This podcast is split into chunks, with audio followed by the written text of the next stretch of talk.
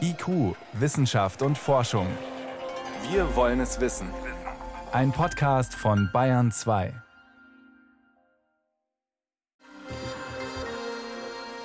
Die Masern sind gefährlich, bisweilen sogar lebensgefährlich. Da sind sich eigentlich alle einig. Man könnte sie loswerden, wenn ungefähr alles 95 äh, Prozent aller Menschen geimpft werden. Aber das schaffen wir in Deutschland nicht. Es gibt immer wieder Ausbrüche der Masern. Jetzt sagt der Bundesgesundheitsminister, gut, da muss eben die Impfpflicht kommen für Kinder. Das Kabinett hat seinen Gesetzentwurf schon gebilligt, aber es gibt viel Kritik dran. Und das Interessante ist, es sind nicht nur die Impfgegner, die protestieren, die machen das ja eigentlich immer reflexartig, es sind auch die Befürworter, Befürworter. Die sagen, das, was jetzt als Vorschlag auf dem Tisch liegt, das ist juristisch alles andere als wasserdicht. Und das neue Gutachten eines Rechtsprofessors aus Bayern stützt diese Kritik. Schantuczynski beobachtet das Thema für uns. Mit ihr konnte ich kurz vor der Sendung sprechen. Erste Frage, was sind denn die juristischen Bedenken? Der große Knackpunkt ist der Eingriff in die körperliche Unversehrtheit des Kindes. Das hat auch der Deutsche Ethikrat im Sommer schon darauf hingewiesen in seiner Stellungnahme und der Bayreuther Juraprofessor Stefan Rixen sagt Ähnliches in seinem Gutachten. Das ist die fundamentale Kritik. Ein solcher Eingriff ist grundsätzlich möglich, wenn die Gefahr groß ist, unmittelbar und drohend und sich nicht auf andere, weniger eingreifende Weise abwenden lässt. Und das ist hier nicht der Fall. Ja, das ist das Hauptargument, dass äh, eben durch die Masern die Gefahr nicht so groß ist wie politisch beschrieben. Die Zahlen sagen uns das auch. Wir haben keine ansteigenden Maserninfektionszahlen. Und das andere Argument ist, es ist eben eigentlich ein Problem bei den Erwachsenen. Da haben wir Impflücken und die werden in dem Gesetzentwurf jetzt aber gar nicht erfasst. Also es gibt eher eine moralische Pflicht, die Rechtspflicht zum Impfen, das ist höchst problematisch. Also wir haben auf der einen Seite fundamentale verfassungsmäßige Bedenken, aber das Rechtsgutachten benennt noch weitere Schwächen. Also es gibt zum Beispiel den Verweis auf die Ständige Impfkommission STIKO, die beim Robert-Koch-Institut sitzt. Das Gremium ist, das in Deutschland die Impfungen empfiehlt. Und da wird eben darauf verwiesen in dem Gesetzentwurf, dass man sich da auf die STIKO bezieht. Das Problem ist, die STIKO kriegt damit die Rolle des eigentlichen Gesetzgebers, was keine demokratische Legitimation hat, dieses Gremium. Das ist also zumindest mal fragwürdig, denn eigentlich liegt natürlich die Verantwortung beim Gesetzgeber. Und das daran anschließende Problem ist, die STIKO empfiehlt eben viel mehr Impfungen. Das sind insgesamt 15 Impfungen.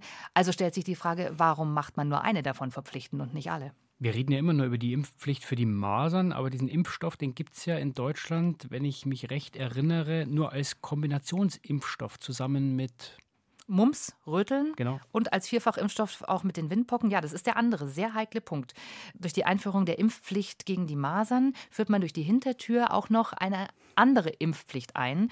Und das ist natürlich juristisch anfechtbar. Da müsste man zumindest dann dafür sorgen, dass es in Deutschland die Einzelimpfstoffe dann auch gibt, dass die verfügbar sind. Der Gutachter sagt auch, der Gesetzgeber macht sich dadurch abhängig von der Industrie, von den unternehmerischen Entscheidungen der Pharmaindustrie. Auch höchst problematisch. Und umsetzen muss man das Ganze ja auch. Also die Frage, wie sieht es dann aus, wenn jemand sein Kind nicht impfen lassen will? Wird es dann von der Schule, von der Polizei abgeholt oder von der Schule ausgeschlossen? Geht ja bei uns auch nicht. Das funktioniert eben alles nicht. Wir haben eine allgemeine Schulpflicht in Deutschland.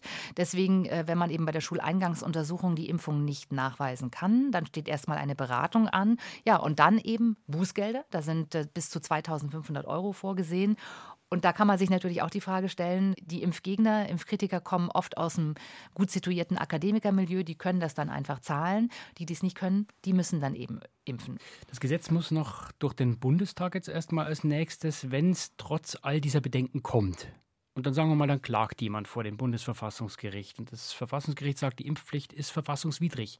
Was dann? Riesiger Imageschaden fürs Impfen, denn äh, so wie die Impfgegner jetzt schon ihre Kampagnen fahren und protestieren gegen die Impfpflicht, würden sie natürlich auch, das ist zumindest die Befürchtung, ein solches Urteil nutzen, um zu sagen, ja, seht her, Impfen ist schlecht, das haben wir schon immer gesagt. Das heißt, was sind die Alternativen? Wie kann ich die Impfquoten erhöhen, ohne Pflicht, ohne Zwang?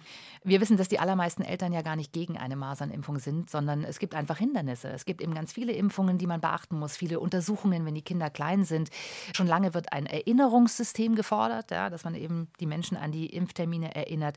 Die Ärzte müssen endlich Zeit haben und Geld dafür bekommen, dass sie wirklich beraten zu Impfungen. Auch das passiert nicht.